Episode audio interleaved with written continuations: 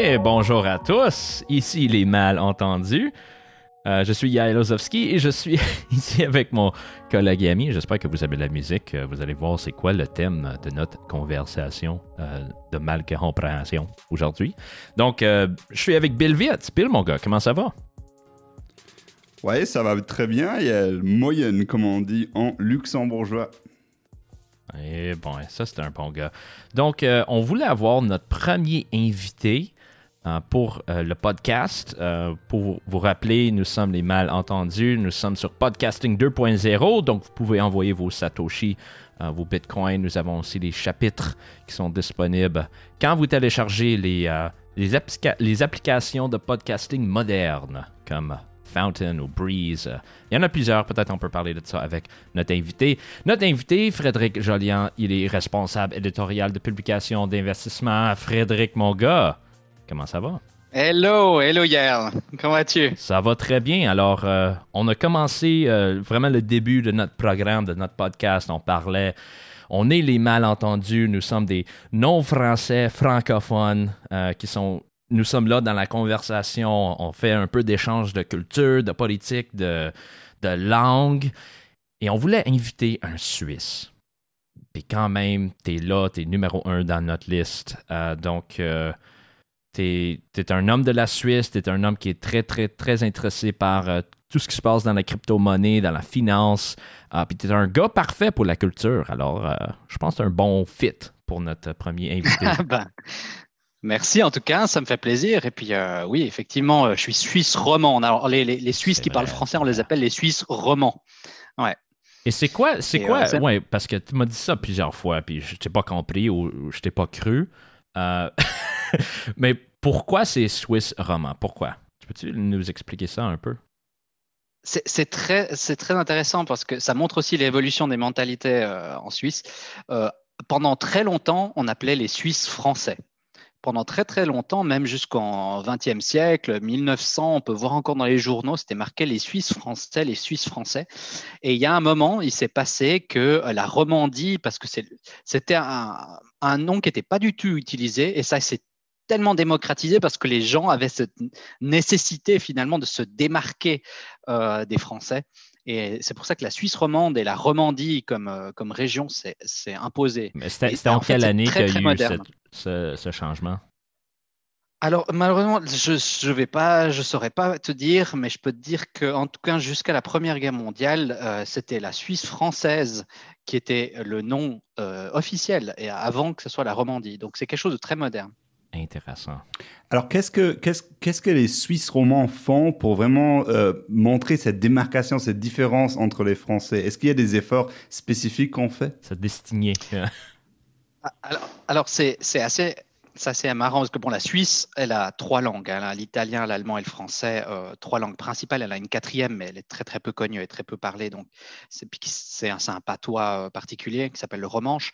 Mais les trois régions linguistiques principales, elles ont une relation un peu, euh, toute un peu conflictuelle avec le pays d'origine de leur langue. Les Suisses romans, donc les Suisses francophones, euh, ils aiment pas beaucoup les Français. Les Suisses allemands, ils aiment pas beaucoup les Allemands. Et les Suisses italiens, ils aiment pas beaucoup les Italiens. Et euh, pour se démarquer, comme tu dis, Bill, euh, on cherche pas vraiment à se démarquer, mais on, a toujours cette euh, cette volonté de dire ah mais non on n'est pas comme eux. Ah euh, et c'est un peu le syndrome du, du minoritaire on va dire ou du petit euh, qui qui veut se démarquer pour dire voilà je suis vraiment différent que eux parce que euh, je suis pas dans le même pays. Mais en fait culturellement on a beaucoup de liens avec la France et je sais pas comment c'est pour le Luxembourg et le Québec c'est peut-être un peu différent parce que mais en tout Non, cas on, on a eu les Français aussi. Ouais, je pense que les Belges, les Belges, je sais aussi qu'ils aiment pas trop les Français. Il y a ce côté-là où on les trouve hautains, mais je crois que les, les stéréotypes sont un peu la même chose chez vous. Je sais pas ce que vous en pensez, mais on trouve les Français hautains, euh, avec une langue euh, qui est artificiellement trop alambiquée, on va dire. Euh, un peu trop. Ouais, bon, mon, mon discours est lui-même alambiqué là maintenant, mais ça veut dire un, un peu complexe, une langue un peu complexe et qui, qui donne cet air hautain. Et puis, euh, ils- ils- même dans leur, euh, leur manière de parler, c'est. on, dit qu'ils aiment, qu'ils sont un peu méprisants et, et qu'ils aiment bien arnaquer. ils sont pas fiables. Voilà, c'est un peu ça les stéréotypes qu'on a des Français. C'est pour ça que les, parlons, parlons de langue complexe. Euh, les, euh, en français, on dit 80 et des Français m'ont dit qu'en Suisse, on dit octante. Tu peux un peu parler de ce mythe de octante? Oui, alors, bon, il y a des différences langagières, ça c'est sûr, euh, entre la Suisse et puis la France. Euh, il n'y en a pas énormément, mais il y en a. Euh, les plus connus, c'est les, les, nombres. Donc, euh, nous, on, a gardé. J'ai fait mes recherches, hein, essayer pour expliquer, essayer de comprendre d'où ça venait, ces différences. En fait, c'est extrêmement. Il y a, beaucoup de recherches qui ont été faites et il n'y a pas de, vérité qui a été posée. Mais euh, voilà, en France, on a ces, nombres très particuliers qui sont 80, donc 4 fois 20 pour dire un nombre, pour dire 80. En, France, en Suisse, on va dire 80. Donc, en fait, nous, tous les dizaines, euh, elles sont euh, bah, comme les, dizaines précédentes, on dit 20, 30, 40, 50, 60. Puis après, on va dire 70, pas 70. Et puis, on va dire 80. Donc, il y a le 7 et le 8 devant. Et puis, c'est beaucoup plus facile. Mais c'est vrai qu'il y a cette, ce mythe de, dire que les Suisses ont dit octante, parce qu'en latin, c'est vrai que euh, c'est plutôt octa, enfin, le, le mot latin pour 8. Et puis les gens pensent que c'est octante, mais non, on dit 80. Mais c'est quoi, c'est quoi 99 On dit 90. 90 Ouais. J'ai 90 problèmes. Oui, les Belges aussi. Hein. Exactement. Les Belges, ouais, aussi. les Belges, aussi. disent 90, mais ils disent pas 80. Par contre, vous dites 80, hein, je crois, les Belges. euh, je, fais, je, faisais Jay-Z. Eh euh, j'ai 90 problèmes, puis une bitch, c'est pas. Ouais. ouais. les, gens auront compris la référence. Ah, OK. Euh, ouais, donc ça c'est très intéressant. Puis je sais qu'avec les différences euh, linguistiques, euh, on va parler de ça, mais au côté peut-être de, religion, y a-t-il quoi? Y a-t-il beaucoup plus de protestants, plutôt catholiques en France puis au Québec? Y a-t-il cette différence aussi? Moi, j'ai aucune idée dans le fond. Alors en Suisse, euh, c'est moitié-moitié, moitié protestant, moitié catholique. Et puis là, il y a une chose intéressante, c'est que ça n'a rien à voir avec les langues. Donc euh, la Suisse, euh, la dernière guerre qu'a connue la Suisse, c'était en 1830-1840. C'était la guerre entre les protestants et les catholiques suisses. Et puis à ce moment-là, les, les, protestants, c'était les cantons des villes, donc Zurich, Berne, Genève, donc des, un mix de langues. Et puis les cantons des campagnes, donc de la, montagne, eh ben, eux, ils étaient plutôt catholiques, ils étaient restés catholiques. Et c'est un peu entre ces cantons-là que ça s'est, ça, s'est, s'est battu. Et donc, on avait des alliances qui n'avaient rien à voir avec la langue. Le, canton de Fribourg et le canton du Valais, qui sont des cantons francophones, se sont alliés avec des cantons germanophones qui étaient aussi catholiques pour lutter contre, des, contre l'autre partie de la Suisse qui a aussi deux langues, Genève et Zurich, qui étaient protestants et qui, qui étaient aussi ensemble. Donc, un peu, c'est pour ça que la Suisse est un peu compliquée parce qu'il y a il y a des, il y a des, la Suisse est divisée entre les deux, deux, religions, elle est divisée entre les trois langues, on va dire, et, euh, et, puis elle est divisée aussi simplement aussi sur les mentalités entre la ville et la campagne. Ah ouais, comme partout. Et quand, tu, quand, quand toi tu es à l'étranger, tu dis que je suis suisse, mais euh, au sein de la Suisse même, tu dis que tu viens d'où? Tu t'identifies te, par le canton, par la ville, comment tu fais? Euh, bon, quand tu es à l'étranger, tu parles des cantons, les gens ne connaissent pas. Donc, mais quand je rencontre quelqu'un qui connaît la Suisse, je dis ouais, moi je suis valaisan. Je ne vais pas dire je suis suisse parce que et s'il me dit, voilà, euh, ah ouais, euh, moi je suis suisse, moi je dis, ah ouais, moi aussi je suis valaisan. Et puis il va comprendre la différence parce que je viens d'un canton. Du moment qu'il m'a signalé qu'il était suisse, moi je vais pas lui dire que moi aussi, je vais lui dire non, non, moi je viens de cette, ce canton-là, de cet État-là. Euh, donc, après, donc les gens, ils peuvent dire je suis fribourgeois aussi? Exactement, ouais. fribourgeois ou genevois, etc. Et puis il y a une vraie, il y a une vraie fierté, on va dire, des régions. Euh, qui est très forte. Puis il y a aussi des, accents différents en fonction des régions. Donc même les Suisses romands qui sont à peine 1,5 million, je crois, euh, ou 2 millions, quelque chose comme ça. Euh, déjà, au sein de ces 2 millions, il y a des rivalités, il y a des régions différentes, il y a des accents différents. Ah ouais. Moi, j'aime ça avec les cantons. On lit toujours les histoires d'une, je sais pas, une dame. Elle habite en Suisse depuis 30 ans. Elle veut devenir citoyenne. Puis c'est comme le village, ils vont faire le vote, mais parce qu'elle avait, je sais pas quoi, ses vaches étaient il faisait trop de bruit, aucune idée, puis il n'était pas accepté. Il y a eu toutes sortes d'histoires comme ça, je trouvais ça drôle.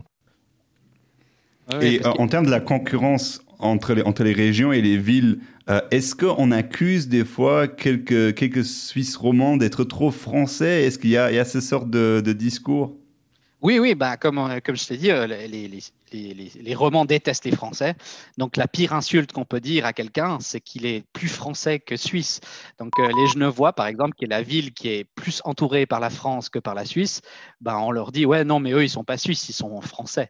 Et puis on leur dit ça. Puis les Genevois qui sont, qui sont fiers d'être suisses, ils détestent qu'on leur dise ça, puis ça les énerve. Mais eux, généralement, ils ripostent en disant oui, mais le lac Léman, c'est le lac de Genève. Parce que dans la plupart des langues, on dit le lac de Genève, on dit, Geneva Lake, et puis on ne dit pas le lac Léman, qui est le mot utilisé plutôt dans la région. Et puis euh, eux, ils ripostent en disant voilà, mais c'est notre lac. Et puis euh, voilà, c'est des petites rivalités ça va créer une nouvelle guerre là. ouais, c'est mieux de dire Genf. Lac de Genf. Genfersee. Et nous, nous, dans le podcast, on a déjà discuté un, pas mal de, de, de, différences linguistiques. On a, la semaine dernière, on a euh, parlé de luxembourgisme, enfin, qui ont été même reconnus dans le petit Robert de 2016. Euh, J'en ai encore quelques, exemples, mais je voulais te demander, parce qu'on avait même parlé d'un exemple suisse que moi je connais, que, que, que vous, vous dites euh, mamis, quand tu parles de, de ta copine. Euh, au Québec, c'est ma blonde, comme j'ai pu l'apprendre. Euh, est-ce que tu as d'autres exemples ou euh, des trucs que tu as déjà dit à des Français où tu as dit, mais bah, je comprends rien du tout à ce que tu, ce que tu dis? Alors moi, je travaille pas mal avec des frontaliers français, donc on a souvent des, des, des malentendus parce que justement, euh, il y a des mots qu'on utilise en Suisse qu'ils n'utilisent pas il y a beaucoup de choses. C'est, enfin, la plupart du vocabulaire qui est différent, c'est du vocabulaire de la maison, du vocabulaire ménager. Donc, euh, comment on dit la pâte, comment on dit, enfin, comment on dit la, chose pour nettoyer, comment on dit euh, euh, telle chose pour essuyer la vaisselle. tout, il y a des, des différences qui, est, qui sont là-dessus ou bien tout ce qui se mange aussi. Euh, un Français, il va dire biscuit pour à peu près tout, ou il va dire gâteau, pardon. Il va dire gâteau pour tout. Euh, tout ce qui a du sucre et de la farine, c'est un gâteau. Alors que nous, en, Suisse, un gâteau, c'est quelque chose de concret. C'est à peu près cette taille-là. C'est pour euh, six personnes. On, quand on a un petit truc comme ça, pour nous, c'est un biscuit, c'est pas un gâteau. Enfin, il y a plein de petites choses comme ça, mais c'est des, petites différences culturelles, mais elles sont très ancrées dans les mots du de la maison, du quotidien, de, euh, de, l'agriculture aussi, beaucoup de choses qui sont autour du jardin, on va dire.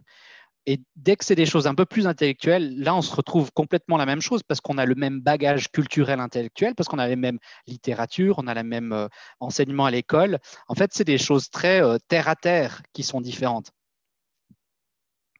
OK. Hmm. Ouais, je peux comprendre. C'est aussi en allemand, euh, surtout pour les biscuits, ils disent toujours cakes. Cakeses. Cakes. J'entends ça tout le temps. Puis moi, vraiment, je suis là pour comme vraiment 20 secondes. je comprends pas du tout. Genre des cakes. Non, c'est des biscuits.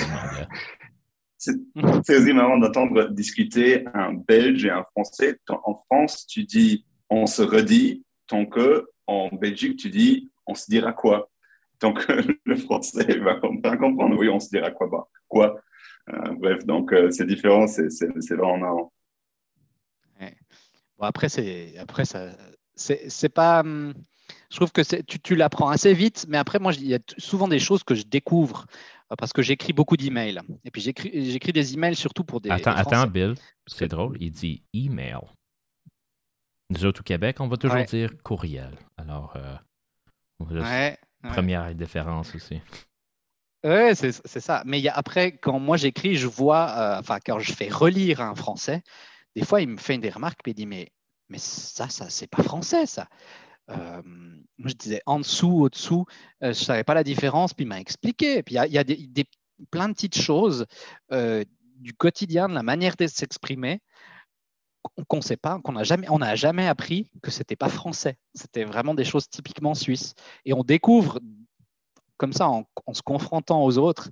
Mais bon, c'est souvent des petites différences, mais des différences qui font, euh, qui, font bien rigoler des fois. Ben, surtout euh, avec le clavier puis l'ordinateur, tu, peux toujours changer le, mode euh, pour le clavier pour avoir français, canadien, français, belge, français, suisse. Euh, je comprends pas vraiment la différence avec les, claviers. Peut-être il y, a de quoi. Je pense, Bill, toi, toi tu aimes ça beaucoup le, euh, le clavier de, de Frédéric, je pense, de Suisse Roman. Nous, nous, on a même, nous, on a même la, pratique d'acheter des, euh, des, claviers suisses francophones. donc, en gros, moi, j'utilise en ce moment le, le Quertz suisse. Mhm qui a donc euh, l'accent, les accents aigus en, priorité. Et après, tu as aussi la possibilité d'appuyer de, de, sur Shift. Et puis, tu as aussi les E, E, euh, U, les, les, enfin les O, A, U, euh, très main, qui sont utilisés en allemand. Donc, comme ça, c'est le plus facile pour utiliser le français et l'allemand en même temps. Mm-hmm. ouais. Oui, les, Français, eux, ils ont des claviers AZERTY. Euh, moi, chaque fois, ça, ça m'embrouille parce que j'utilise jamais. Puis ça fait quand même pas mal de lettres qui sont différentes euh, sur le clavier. Euh, ouais, on a des quartz. Ouais. Quartz, OK. Moi, ça, garde toujours English US. Donc, toujours mon clavier comme ça. C'est comme ça que j'ai appris. Mais je fais toujours un échange avec le hotkey. anglicisme, désolé, là, mais je vais aller entre le, le clavier canadien-français puis English US des fois, quand je veux toujours euh, ajouter un point d'intégration, ça va être toujours un E avec euh, accent aigu. Puis les gens disent mm. Hey, c'est quoi ça? Pourquoi, pourquoi il met ça toujours à la fin de ces, mots, de ces phrases Ouais, désolé. Euh, donc, Frédéric, d'autres choses que. On voulait parler de, de la Suisse aussi parce que si vous êtes connu à travers le monde, c'est parce que vous êtes neutre. Et il y a beaucoup de choses qui se passent en Europe maintenant avec euh, la guerre, on parle de l'Ukraine, il, y, a beaucoup de choses qui se passent avec la COVID. Puis, euh, c'est comme la Suisse sont toujours neutres, on n'a pas beaucoup de nouvelles à l'extérieur. Peut-être si je vais lire le journal, je vais mieux comprendre, mais euh, comment ça se passe avec la neutralité? Est-ce que c'est toujours quelque chose qui est très important pour l'identité d'un Suisse ou c'est quelque chose qui peut-être il y a un débat qui continue avec ça? Euh, non, les Suisses sont assez d'accord avec la neutralité. Euh, je dirais que c'est même un trait, un peu de caractère des, Suisses, même si c'est un stéréotype, mais euh, d'être un peu prendre les distances avec les choses qui ne sont pas les leurs. typiquement, ben, le conflit Ukraine, Ukraine-Russe, ça débat. J'ai vu plein d'amis suisses qui en débattent sur Facebook. C'est pas la question, mais, mais si on demande l'État suisse est-ce qu'il doit faire quelque chose, non. L'État suisse va rien faire. C'est pas lui. L'État suisse, il s'occupe de la Suisse, il s'occupe des Suisses, et puis là, il va jamais prendre une position euh, pour euh, se mêler des affaires d'autres pays. Et, une chose qui est euh, drôle, parlant de ça, j'ai vu la série Handmaid's Tale. Euh, puis euh, dans l'émission, c'est comme il y a un nouveau pays aux États-Unis. Je ne mets pas le nom, c'est genre Weird Stand. Euh, puis les Suisses arrivent pour être le, c'est comme le, parti neutre dans le milieu. C'est comme aussi en Iran, je pense, c'est les Suisses qui font toutes les relations pour les Américains puis les Canadiens. je sais pas si les Luxembourgeois ils, ont, de quoi là il y, a beaucoup de choses où les Suisses, en fait, euh, enfin, la Suisse est souvent utilisée pour les négociations. on a pu voir entre la Russie et les États-Unis, c'était à chaque fois à Genève, les deux dernières réunions. Euh, en Palestine, il y a deux seules ambassades en Palestine, c'est la Suisse et puis la Norvège. Euh, dans les régions où il y a des conflits, etc., la Suisse, comme elle veut rester neutre, elle va se mettre des deux côtés. Alors que la plupart des, pays, ils vont prendre la décision de, de, choisir. Donc, ils vont choisir plus ou moins un camp. Comme ça, ils ont des bénéfices euh, d'avoir choisi un camp. Parce que si, si tu vas en Israël puis tu mets ton ambassade à Jérusalem, tu vas montrer euh, ta Trump card, enfin ton, ton atout au gouvernement israélien pour le dire ouais, euh, on est, on est de votre côté. Si tu laisses à Tel Aviv, tu dis voilà, je ne sais pas, je reste de côté, je, je, ne bouge pas. Et puis, c'est ce qu'a fait la Suisse. Elle a, elle a, même une ambassade à Ramallah et une ambassade à Tel Aviv. Et, euh, parce que tous les conflits, pour tous les conflits, ils doivent prendre le, aucun, aucun, euh, aucun côté, ce qui n'est pas facile des fois. Oui, c'est pas facile parce que quand, quand une île se déclare indépendante, le, choix de mettre euh, oui ou non une ambassade est déjà une déclaration en elle-même. Déjà un choix politique, ouais. Mais, mais la Suisse est quand même impliquée dans des, dans des conflits. La Suisse euh, participe quand même à des, à des, des engagements militaires dans d'autres pays. Donc, euh, comment est-ce que ça c'est comment est-ce que ça fonctionne avec la neutralité? Alors, euh, bon, la, Suisse, elle a un seul engagement à l'étranger, c'est la CAFOR au Kosovo. Et puis, euh, ça a été une décision qui a été très controversée. Euh, moi, personnellement, je suis assez contre, mais quand, quand les troupes de l'ONU se sont retirées, il a fallu reconstruire un peu le Kosovo. Et puis, la Suisse s'est proposée.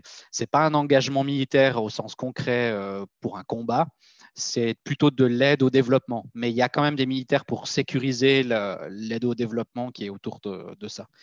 Euh, mais voilà, ça fait, euh, je sais pas, ça fait déjà 10-15 ans qu'on est là-bas et puis ça sert à rien.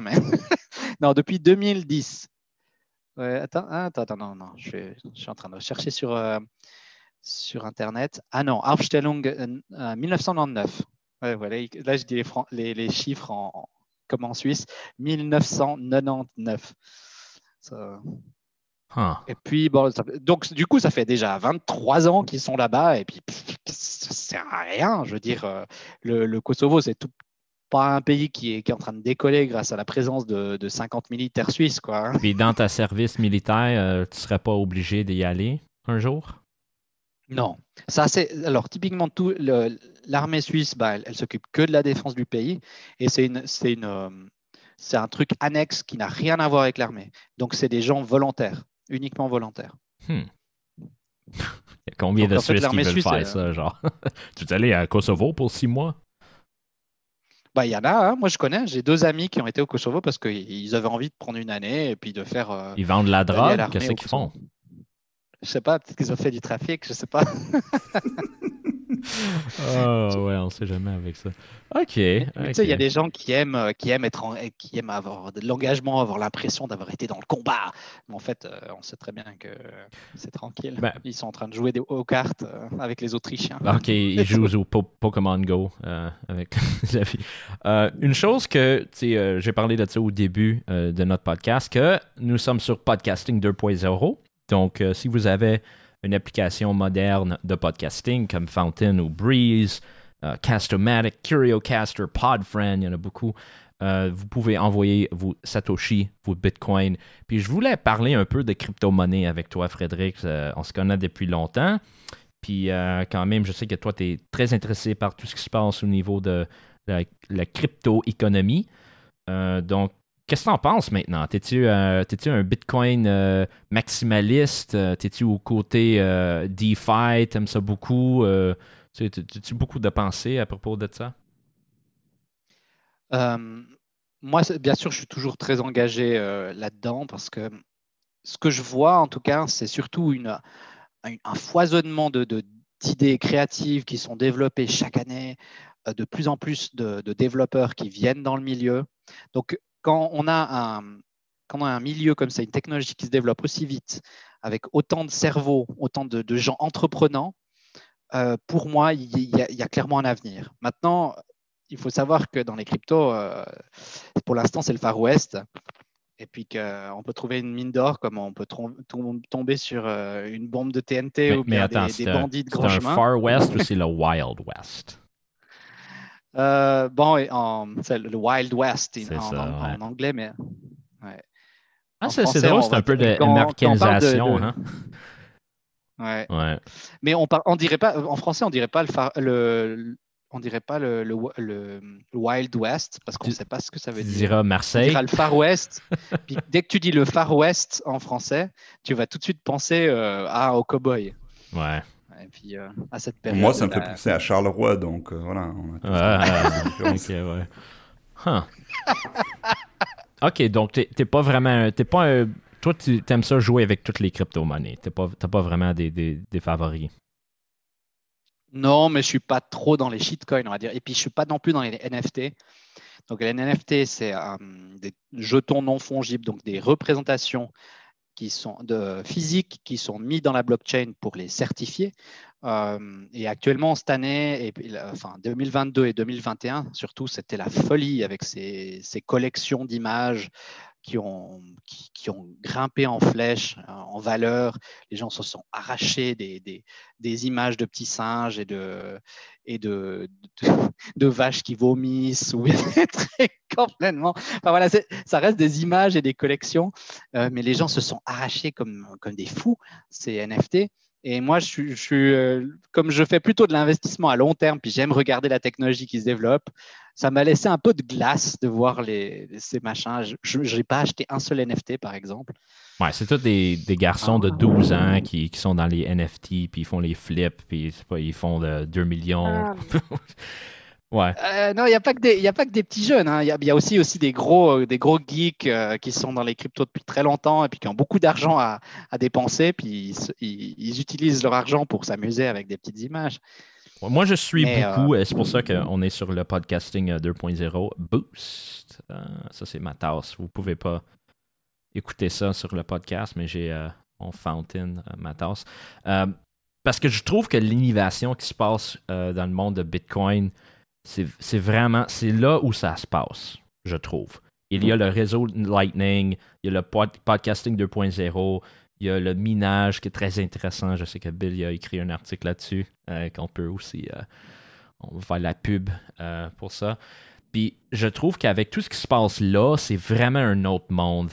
Mais je suis aussi intéressé par le DeFi, le finance décentralisée. Je trouve que c'est aussi très important dans le contexte. C'est pour ça que je ne vais pas dire que je suis un maximaliste Bitcoin tout le temps. Oui, je trouve qu'il y a beaucoup plus d'innovation quand on parle de Bitcoin, mais quand même, il y a, beaucoup de choses intéressantes avec le, finance décentralisée, surtout avec mais ben, toutes les choses que tu peux faire avec un stablecoin. Tu, tu peux.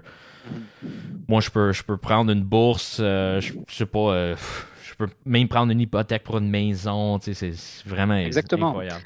En fait, le, système de prêt dans les cryptos, elle, enlève tellement de barrières qu'il y a dans le monde réel avec les banques.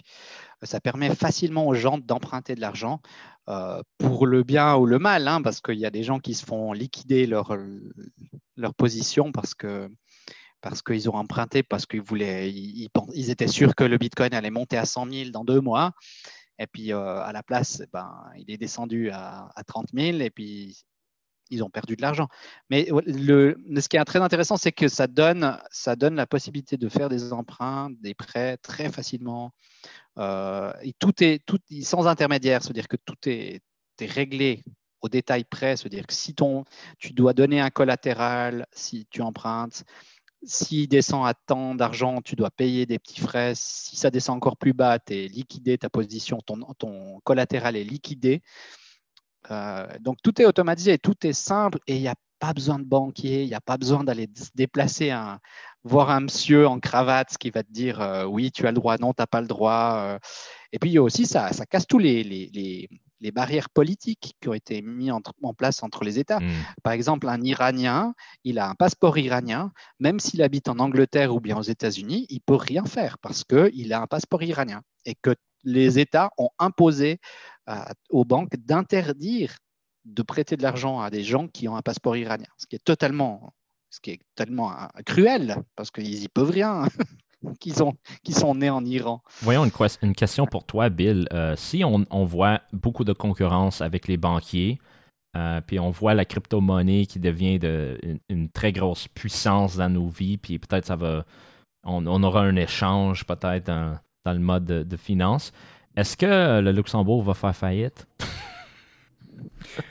Euh, alors, je, non, mais je pense que c'est une, une, une, question importante. Je pense que le, Luxembourg et peut-être la Suisse aussi, peut-être moins la Suisse que le Luxembourg, nous, nous, sommes très conservateurs dans notre, notre façon de faire. Donc, euh, les banques classiques au Luxembourg sont très, euh, sont très hésitantes de, de, de, se mettre sur, sur le marché crypto.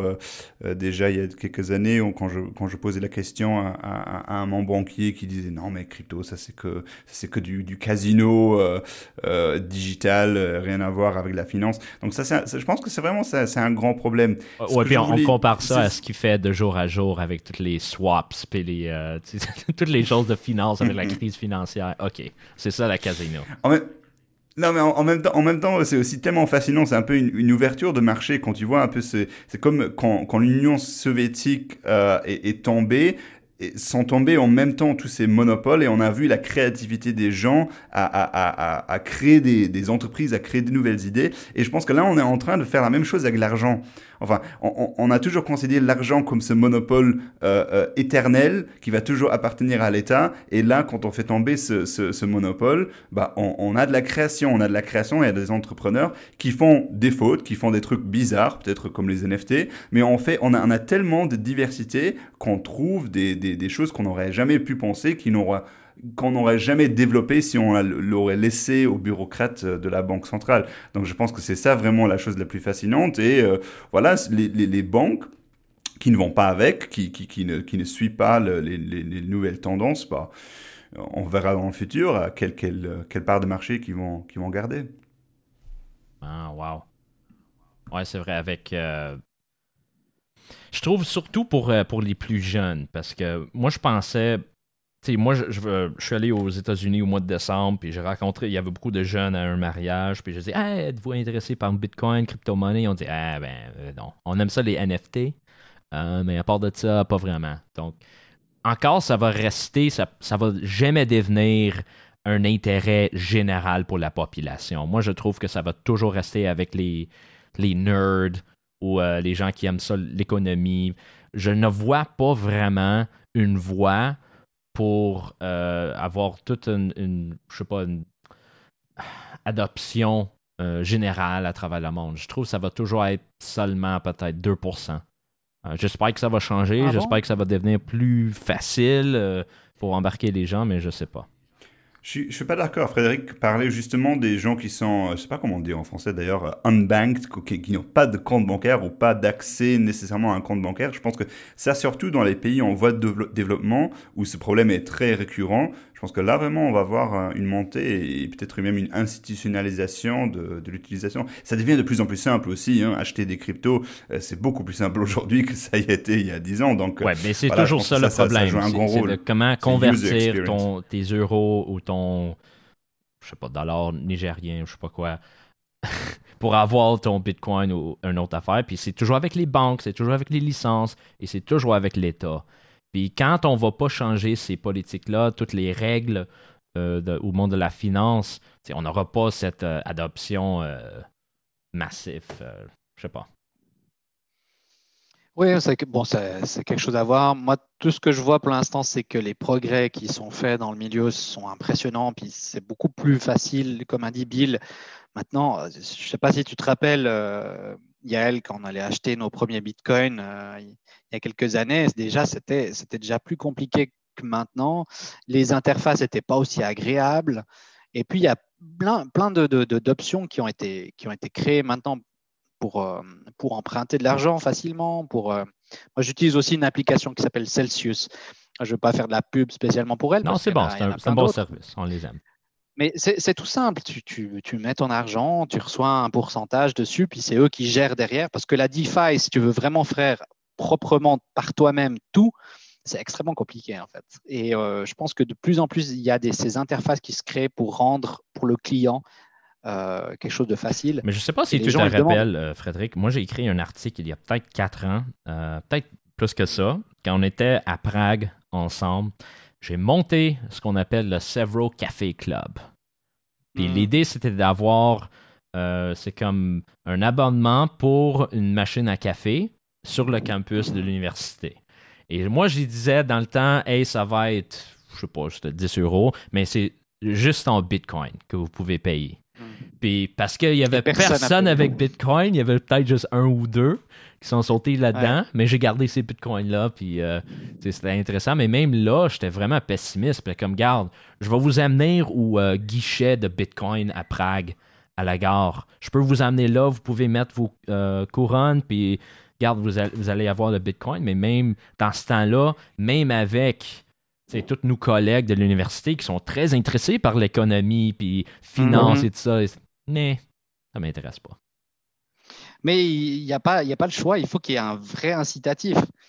C'est-à-dire que tous ces, toutes ces choses-là. Euh, un café au lait, mon ami, c'est vraiment. Mais le, café au lait, ça suffit pas, tu vois.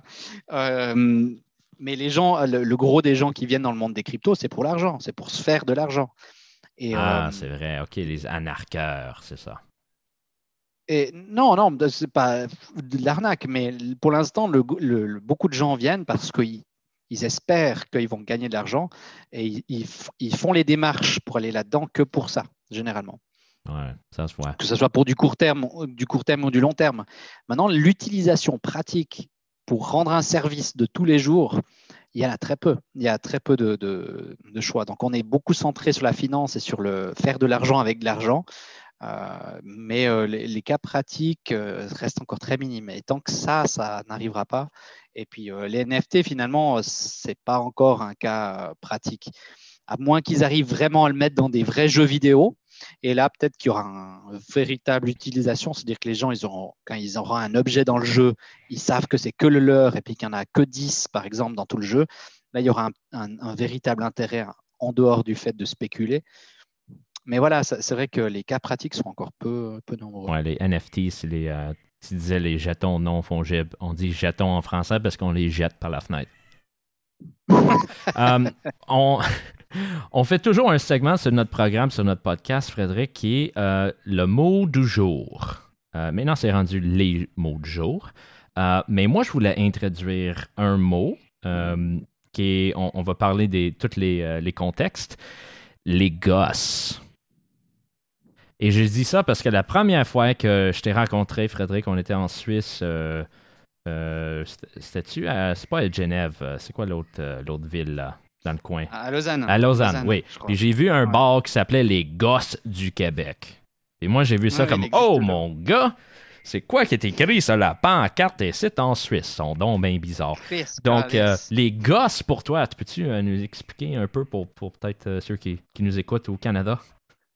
Ben, les gosses, c'est les enfants, tout simplement. Garçons, genre. Donc, euh, quand. Euh, non, pas forcément, ça peut être aussi les petites filles. Les gosses, c'est les enfants.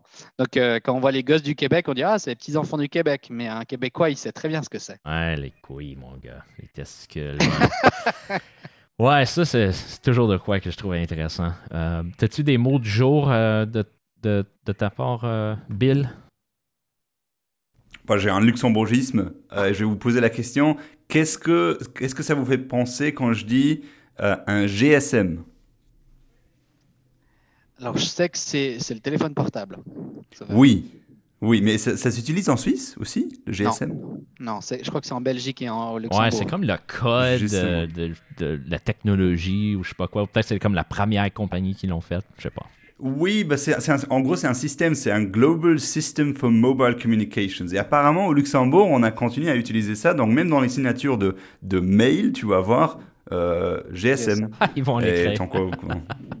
ouais, bah en France, il euh, n'y a qu'à personne qui comprend quand tu dis euh, appelle-moi sur mon GSM. Exactement. Et en, en, Suisse, on dit un ATEL. N-A-T-E-L. Un ATEL, c'est ce qu'on dit en Suisse pour le téléphone portable. Euh, et là, c'est la, même, la même raison que vous en Belgique, c'est que la première compagnie qui a, qui a lancé un téléphone euh, portable, c'était le National Téléphone et c'était Natel. Et c'est resté, resté encore maintenant. Quand moi je parle avec mes amis en Suisse, on, on dit tout, tu me passes ton numéro de Natel. C'est utile parce que les Français, ils disent, euh, bon, ils disent ton 06, mais ça c'est horrible, mais ils disent aussi, euh, tu me passes ton numéro de portable. Mais portable, c'est aussi le, c'est aussi l'ordinateur portable. Donc, euh, c'est bien qu'il y ait un mot exprès pour ça. Ben, on est les plus simples au Québec alors avec cellulaire ou juste cell. Ouais. C'est bon. Mais là, c'est là qu'on voit que les pays qui sont francophones, ils ont tous trouvé un autre mot que le mot que les Français utilisent. C'est marrant. ça devient toujours plus compliqué. Et bon, mais euh, je pense, euh, je pense qu'on a eu un, c'est une bonne discussion de, de malcompréhension. Hein, Bill? Qu'est-ce que t'en penses? Tout à fait, on a appris des trucs. On, est, on a appris beaucoup de trucs. Donc, Frédéric, euh, ça fut vraiment un plaisir de t'avoir sur notre podcast, Les Malentendus. J'espère que on peut t'inviter, je sais pas, dans les, les prochains mois, les prochaines semaines. Tu es un gars très intéressant, puis on va éviter tous nos, euh, pas lecteurs, écouteurs à, te suivre. Euh, j'espère que je peux mettre tes, réseaux sociaux euh, dans la description. Bien ça sûr, ouais. Parfait, cool.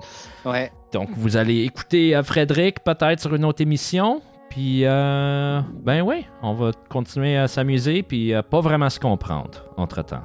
Donc, merci à vous tous, puis on se parle bientôt. À la prochaine. À la prochaine.